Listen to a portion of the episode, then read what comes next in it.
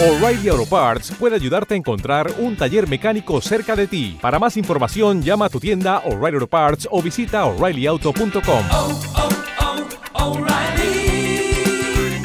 oh, Parts.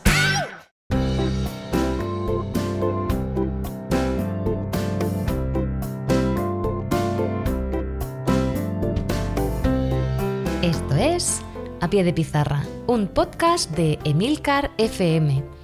Hoy es 17 de abril y este es mi capítulo 29. Bienvenidos.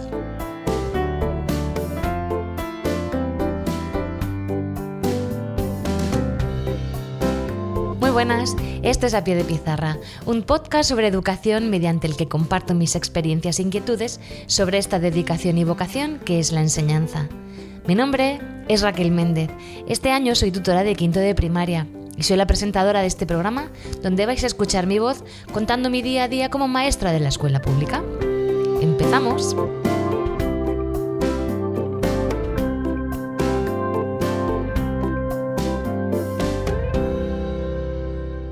Hola a todos y bueno, espero que hayáis pasado unas muy buenas vacaciones, que hayáis descansado y disfrutado muchísimo y que hayáis recaudado todas las fuerzas posibles pues para empezar el último trimestre escolar para los que somos maestros del año y luego a la gente pues que se vaya preparando para el veranito que ya se huele, ya se huele a veranito, gracias a Dios han subido las temperaturas. Bueno, pues quiero empezar con la frase que da el título a este podcast y es la letra con sangre entra. Bueno, creo que todos hemos escuchado de siempre esta expresión, la letra con sangre entra. Es decir, es tan antigua que digo, voy a buscar el significado exacto de lo que significa esta frase hecha, esta expresión, ¿de acuerdo? Y dice así, denota que es necesario el trabajo y el estudio para aprender algo o para avanzar en algo. A veces se asocia únicamente el castigo corporal como estímulo para aprender. Y a esto es a lo que se refiere Francisco de Goya cuando allá por el 1780-1785 pintó un óleo con este mismo título, La letra con sangre entra. Bueno, también es conocido como escena de escuela. Y se puede ver en el Museo de Zaragoza. Goya en esta obra lo que hace es que realiza una crítica al sistema educativo de su época. En el cuadro se observa una pequeña escuela donde aparece el maestro, en este caso podría aparecer yo, sentado y con un perro. Yo nunca me llevaría un perro al colegio. A sus pies y mientras tanto, pues ahí el maestro pues le está azotando a uno de sus pupilos en el culete una buena tunda. Está recibiendo un castigo. Luego a la derecha del cuadro se ve a otros dos alumnos que estaban ahí, están un poco dolientes porque acaban de recibir el castigo. Mientras otros, pues hay ahí otros que están ahí pues trabajando, haciendo su tarea, con tal de que no el maestro no, no se enfade y no, no reciban ellos el castigo, no se le quede el culete al aire, porque vaya, que, que bien, ¿no? Bueno, esto ocurría en 1780, pero mis padres, que no son muy mayores, han recibido zascas en, el cole y muchos a lo mejor de los que estáis escuchando algún reglazo os habéis llevado. Gracias a Dios eso no ocurre hoy en día. A ver, yo estoy de acuerdo con que hay que estudiar y hay que esforzarse, ¿de acuerdo? Para aprender. Pero en realidad es tan necesario esta cultura del estudio, del esfuerzo ahí a tope, que digo que sí, que hay que estudiar, que sí, que hay que esforzarse. Y la LONCE lo dice claro, aunque luego con los estándares, si tú sabes lavarte las manos, apruebas educación física y te dan 100.000 millones de oportunidades para que pases de curso. Entonces, tanto que dice, que promulgamos la excelencia y luego vamos, que es mentira. Yo estoy de acuerdo en que un alumno tiene que aprender y tiene que estudiar y que esforzarse. Pero también, ¿vale? Bueno, eso es un... Pero lo que quiero decir es que hay que evitar el modelo este que se ha llevado a cabo repetitivo de tareas, que es decir, pues estamos dando la división, pues yo te voy a mandar que todos los días hagas 10 divisiones en casa porque la letra A con sangre entra, es decir, practica, practica, practica, practica. Cantidad de deberes sin sentido, cantidad de repeticiones. Y yo pues igual ya lo he dicho muchas veces, era un poco hippie, un poco flipada, no lo sé, pero yo lo que opino es que no hace falta que una persona, un niño, esté todo el rato practicando lo mismo. Hay que primar otras cosas más importantes. Y diréis, ¿el qué? A ver, listilla, pues bueno, por según mi punto de vista, el aprendizaje significativo. Si un aprendizaje es importante, es impactante para un alumno, este lo va a incorporar ¿De acuerdo? Y para ello tenemos que utilizar la llave mágica, que es la de la motivación, que lo he dicho muchas veces. Cuando un niño está motivado, va a aprender.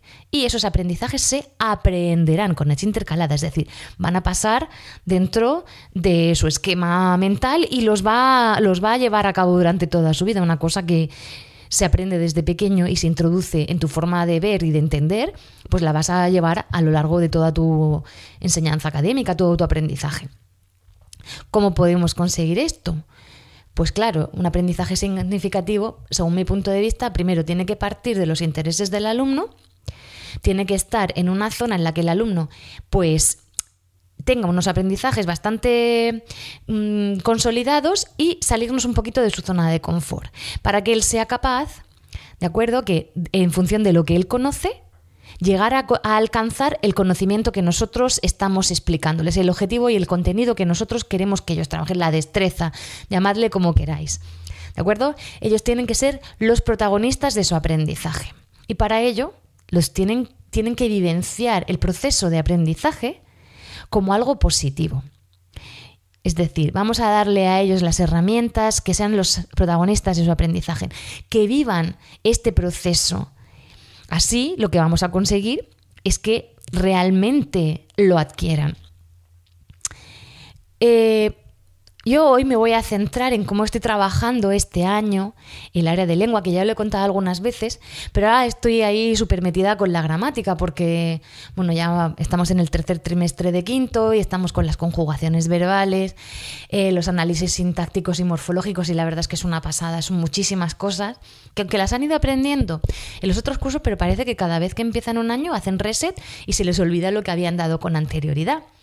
Son muchísimas cosas el sujeto, el predicado, el verbo, todas las conjugaciones verbales, todos los complementos, todos los tipos de determinantes, los tipos de sustantivos, las preposiciones y un largo etcétera que bueno, que los que son maestros y los que no y hemos estudiado en el colegio sabemos lo que es. Pues bien, no sé si habréis escuchado otro podcast, mucha gente sí que me escucha, pero para los que no, bueno, este año estoy trabajando el área de lenguaje a través del primer libro de Harry Potter hacemos la lectura de los capítulos y de ahí pues tengo un cuadernillo de trabajo y sé perfectamente lo que tengo que trabajar cada semana. Lo utilizo pues pues para repasar un poquito la gramática que quiero, pero yo todo lo que trabajo es a través de los libros de Harry Potter. Eh, formé las cuatro casas de Hogwarts y bueno, pues tenemos los preceptos y tenemos los jefes de las casas y cada cada cosa que vamos a aprender lo planteo como un reto para las casas, ellos escogen a su representante y van ganando puntos para cada una de sus casas. Bueno, pues os voy a contar un poquito el tipo de actividades que estoy trabajando para que ellos vivencien el aprendizaje de la gramática y la sintaxis y la morfología de una forma pues un poquito más llamativa. Bueno, siempre que planteo un, un nuevo concepto que quiero que ellos aprendan, ¿de acuerdo? Yo parto de sus conocimientos previos. Mm, el libro no lo toco. Yo sé perfectamente porque yo me organizo, me planifico eh, cada dos semanas lo que voy a trabajar. Luego siempre estoy con el Tipex borrando todo lo que he hecho porque o me sobra tiempo, o me falta, o me profundizo más en una cosa.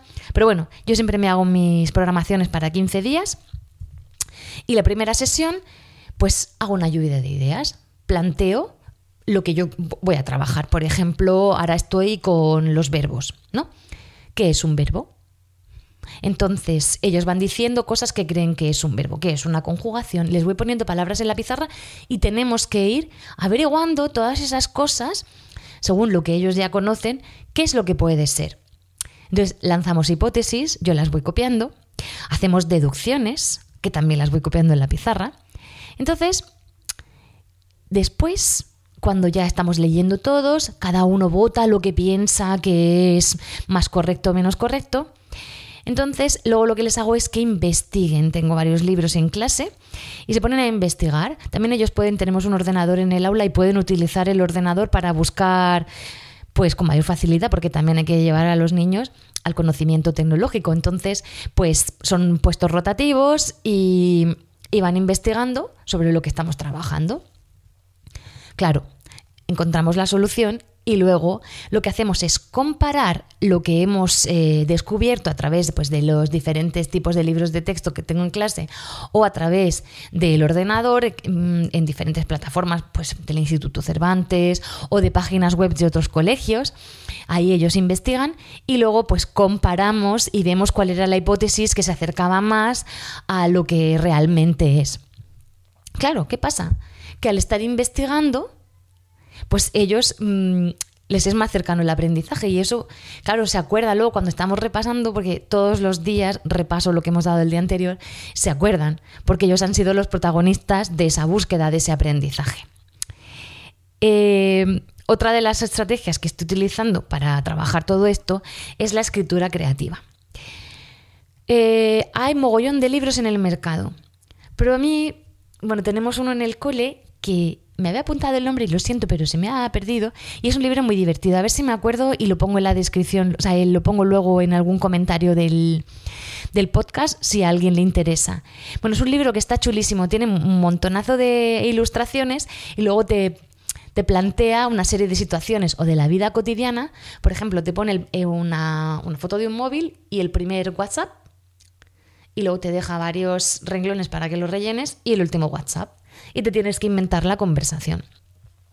O hay una conversación pues la conversación entre los hombres de los bigotes, no sé, cosas súper absurdas. También hay situaciones pues más, más realistas. Pero lo que me gusta es eso, que plantea o situaciones irreales y absurdas con otras que son más cercanas a la vida cotidiana. Una de mis favoritas es mm, ¿qué fue de? Entonces te plantea diferentes personajes de los cuentos. Tenemos a Caperucita, el genio de la lámpara, la bella durmiente, el gato con botas. Y tienes que inventarte que, bueno, después de su gran éxito en los libros de infantiles, pues ellos decidieron que había terminado su, su labor en el libro y decidieron pues seguir otra vía en su vida. ¿Qué fue de ellos? Cada uno tiene que inventarse qué es lo que han hecho desde que dejaron el cuento hasta nuestros días. A mí me encanta trabajar todas eh, estas actividades en función de lo que yo le puedo sacar. Entonces, hay algunas que están planteadas para que se hagan de forma individual. Otra, que son las tipo conversación, las suelo hacer en pareja y algunas veces sí que les hago que hagan conversaciones coherentes y otras que sean conversaciones, conversaciones absurdas. Es decir, cada uno escribe su parte del diálogo y luego lo tienen que juntar. Claro, imaginaos, se parten de la risa. Y luego les intento hacer que esas dos conversaciones que han escrito, a ver si pueden hacer una que sea coherente. Y luego hay otras también que trabajo a nivel grupal y estas sí que me las invento yo. Entonces, lo que hago es que saco personajes de cuentos o puedo sacar de los capítulos de Harry Potter que estamos estudiando y les doy a cada equipo cuatro o cinco personajes, dependiendo de, dependiendo de los equipos que quiera hacer ese día. Los, doy, los pongo boca abajo, entonces cuando yo cuento hasta tres tienen que darle la vuelta y ven la imagen. ¿Qué pasa? Tienen que inventarse cómo es ese personaje, a lo mejor es caperucita, pero se tienen que inventar otra caperucita totalmente diferente. Y entre todos tienen que crear un cuento. Cada uno bueno, tienen que ponerse de acuerdo para que cada uno escriba una parte relacionada con su personaje y tienen que darle coherencia. Luego salen a leerlo eh, por grupos al resto de la clase. Entonces los demás le analizan el trabajo. Claro, eso también les sirve a todos los alumnos para ver si hay coherencia, si está la presentación, el nudo, el desenlace si los personajes están bien hilados, se han utilizado bien todos los adjetivos y las características necesarias para hacer una descripción, los conectores a la hora de escribir. Entonces, estamos haciendo un análisis de texto de forma oral, pero claro, a través de sus propias producciones. El cuento también lo trabajo de otra forma. Y es que, bueno, yo trabajo a través, bueno, trabajamos todo en mi cole a través de una plataforma que se llama Classroom, que si tienes un, un correo de Gmail, pues es una de las opciones que tienes. lo que hemos hecho en mi colegio es que cada uno de los alumnos, la Consejería de Educación de la región de Murcia, les da un número para que puedan hacer una, una cuenta de correo electrónico y entonces les hemos dado de alta con su número de correo electrónico que lo utilizamos solo para el colegio y su contraseña, que es una contraseña privada. Y les mandamos, yo la- las tareas que le mando es de forma pues, pues digital, se la mando a través de esta plataforma. Entonces ellos me hacen un Word y me lo suben en Drive a la plataforma de Classroom. Esto para ellos es súper motivador porque luego ven sus trabajos que los, los, los expongo en la pantalla digital. Entonces, si escriben un cuento, les doy directrices. Por ejemplo, tienes que escribir un cuento donde aparezca un mago y un fantasma. Porque como estamos trabajando todo lo de Hogwarts, y- o el fantasma de tu casa. Si eres de Slytherin, pues el varón rojo. Si eres de Gryffindor, pues Nick Cadesi decapitado. Y tiene que aparecer una historia de unos magos o que pasa cualquier cosa, hay un caldero que ha desaparecido, ya lo que, lo que se me ocurra esa semana. Y luego vamos analizando todos esos cuentos, los niños lo van sacando y analizamos todo lo que es eh, la ortografía y los signos de puntuación. Cuando ellos lo leen, se dan cuenta de si han utilizado correctamente las comas, los puntos y las comas, se han repetido excesivamente los conectores o si utilizan todo el rato eh, pues palabras recurrentes, si repiten constantemente el sujeto, los niños, los niños, los niños, entonces los niños, el entonces les encanta y el después, y después, y entonces, y después, y ahí al leerlo ellos en voz alta se dan cuenta de los errores que han, que han cometido. Luego lo que hacemos es un ejercicio que entre todos intentamos modificar ese cuento para hacerlo de una forma pues, más coherente y más leíble. Luego también otra de las formas que tengo para repasar todo lo que es la gramática es a través de Kahoot. Es una aplicación que se puede trabajar a través de las tablets o de los móviles y la verdad es que es súper motivadora. Hay Kahoots ya hechos, pero mm, si queréis hacerlos con los ya hechos, tened cuidado. Bueno, se escribe K-A-H-O-O-T. Y puedes trabajar el idioma de inglés para repasar lenguas, sociales, ciencias, lo que quieras.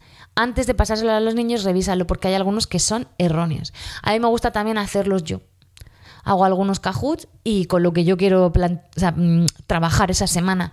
Pero la verdad que hay algunos que están ya hechos y están fenomenal. Entonces, al cole se nos dotó este año de 25 tablets para todo el colegio y son casi 600 alumnos. Entonces, eso es como los juegos del hambre.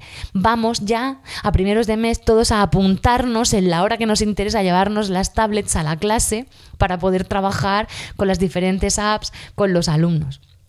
Para mí Kahoot es una de las más divertidas, aunque hay 100.000 millones de, apps educativas. Bueno, pues lo que hago es que los pongo por parejas según su casa de Hogwarts. Eh, tienen que ponerme su nombre y luego se inventan ellos su nick. Y bueno, pues veo así, luego me descargo los, eh, las respuestas y los aciertos y los errores y ya sé en función de lo que han acertado o han fallado lo que tengo que repasar durante la semana siguiente en el área de lengua. Para ellos es jugar y lo que están haciendo es trabajar a saco todo lo que es la gramática y la sintaxis, además de la ortografía os lo recomiendo. Sé que muchas personas pues no tienen la posibilidad de tener tablets en el cole, pero aquellos que lo tengáis, probadlo porque está fenomenal. Luego, eh, ahora como estoy trabajando la sintaxis, he hecho unos carteles en plan súper artesanal. En cada uno de los carteles he puesto diferentes tipos de palabras, pues determinante, adjetivo, sustantivo, verbo, complemento de lugar, complemento de modo, complemento de tiempo. Y los he plastificado. Entonces lo que hago es que reparto los carteles a varios niños. Algunos días hago las frases más largas o menos largas. Ellos solo ven que tiene que tener un determinante, un sustantivo, un verbo, un adjetivo y un complemento. ¿Vale? O un grupo nominal. Y tienen que inventarse frases coherentes, siguiendo la estructura de la frase que de los niños que han salido. Hay veces que les digo que tiene que ser un verbo eh, de una forma compuesta del modo subjuntivo. Entonces ya tienen que pensar más. Y tenemos que conseguir el mayor número de frases posibles. Cada casa tiene que, cada casa de Hogwarts tiene que conseguir el mayor número posible de frases. cuando ya hemos terminado y hemos hecho muchas frases, lo que les hago es que los niños que han salido, que tienen los carteles, tienen que empezar, por ejemplo, el determinante, por ejemplo, dice un y el sustantivo de al lado tiene que decir, a lo mejor es un sustantivo, le tiene que le digo, eres un sustantivo concreto, pues un sillón. Y tienen que seguir cada uno con una palabra que concuerde con la que ha dicho el compañero. Entonces, si alguno se atasca, tienen que empezar desde el principio hasta que lleguen al final y hagan una frase coherente. Esto parece fácil, pero no lo es, porque claro, ellos están aprendiendo. Y algunas veces eh, se queda la frase que no termina o que les faltaría más complementos y tienen que volver desde el principio. Y les cuesta bastante, pero así están vivenciando lo que es la lengua y se lo pasan fenomenal.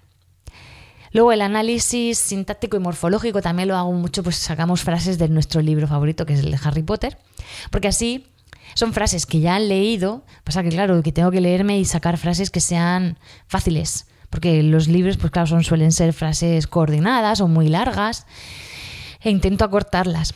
Para así, pues están más cercano a su interés y lo van a hacer con, pues, con, más, con más ilusión. Entonces, todo el análisis morfológico, pues vamos analizando pues, todos los tipos de nombres, de preposiciones, los verbos y todo a través del libro de Harry Potter. Eh, luego también otra de las actividades que he hecho con ellos este año, como estuvimos hablando de la comunicación y los tipos de comunicación, pues tienen también que entender que en la, publicidad pues hay otro tipo de comunicación. Les expliqué que era el que era el eslogan, estuvimos viendo vídeos de publicidad engañosa, de todas las frasecillas, que los, los anuncios pues tienen música para hacerlo más llamativo cómo te pueden hacer que compres productos que no necesitas a través de imágenes impactantes, pues lo que he dicho antes, los eslóganes, mensajes ocultos dentro de, la publicidad, de tanto en fotografía como, como en la, publicidad en radio o en televisión. Entonces la actividad que les hice fue que tenían que, por grupos, hacer un anuncio de televisión y tenían que elegir un producto, inventarse un eslogan, la música e intentar venderlo lo mejor posible. Bueno, fue la risa. Trajeron unos anuncios, algunos no parecían anuncios y otros eran súper currados que lo hicieron fenomenal y luego iban repitiendo el eslogan, se inventaron hasta canciones y luego teníamos que votar cuáles de los productos que ellos habían dicho pues se comprarían los demás o no. Y tenían que utilizar, pues eso, un lenguaje diferente al que, con el que nos comunicamos a diario. También trabajamos los, eh, los textos eh, periodísticos a través de noticias. Les doy un suceso y tienen que inventarse una noticia con algo que ha ocurrido. Luego la leemos y analizamos si está bien escrita, si tiene todas las partes de la noticia. Y luego pues, pues tenemos nuestra, nuestro noticiario del día. Bueno, estas son las actividades que estoy haciendo ahora mismo en el área de lengua. También trabajo muchísimo en la lectura comprensiva. Sobre todo lo intento relacionar, bueno, como doy science en inglés, intento relacionar eh, estas lecturas eh, con lecturas, bueno, por relacionadas con el tema de science, de ciencias de la naturaleza que estoy dando, para que así no pierdan el vocabulario. Y me estoy dando cuenta que, que bueno, que, lo están aprendiendo bien en, ciencias en inglés, porque luego lo leen en castellano y dicen, señor, pues esto es lo que estamos dando, porque muchas veces se duda de si saben la palabra en castellano y sí, sí que la saben, sí que la saben, saben lo que es, tienen el concepto y por eso lo pueden traspasar al castellano. Entonces eso, pues me busco los textos que están relacionados con eh, lo que estoy trabajando en el área de ciencias de la naturaleza en inglés. Y así pues además de trabajar la lectura comprensiva, amplio el vocabulario. Y bueno, simplemente quería compartir estas cositas, espero que os haya pues os sirva, os pueda servir de ayuda alguna de las actividades que estoy realizando.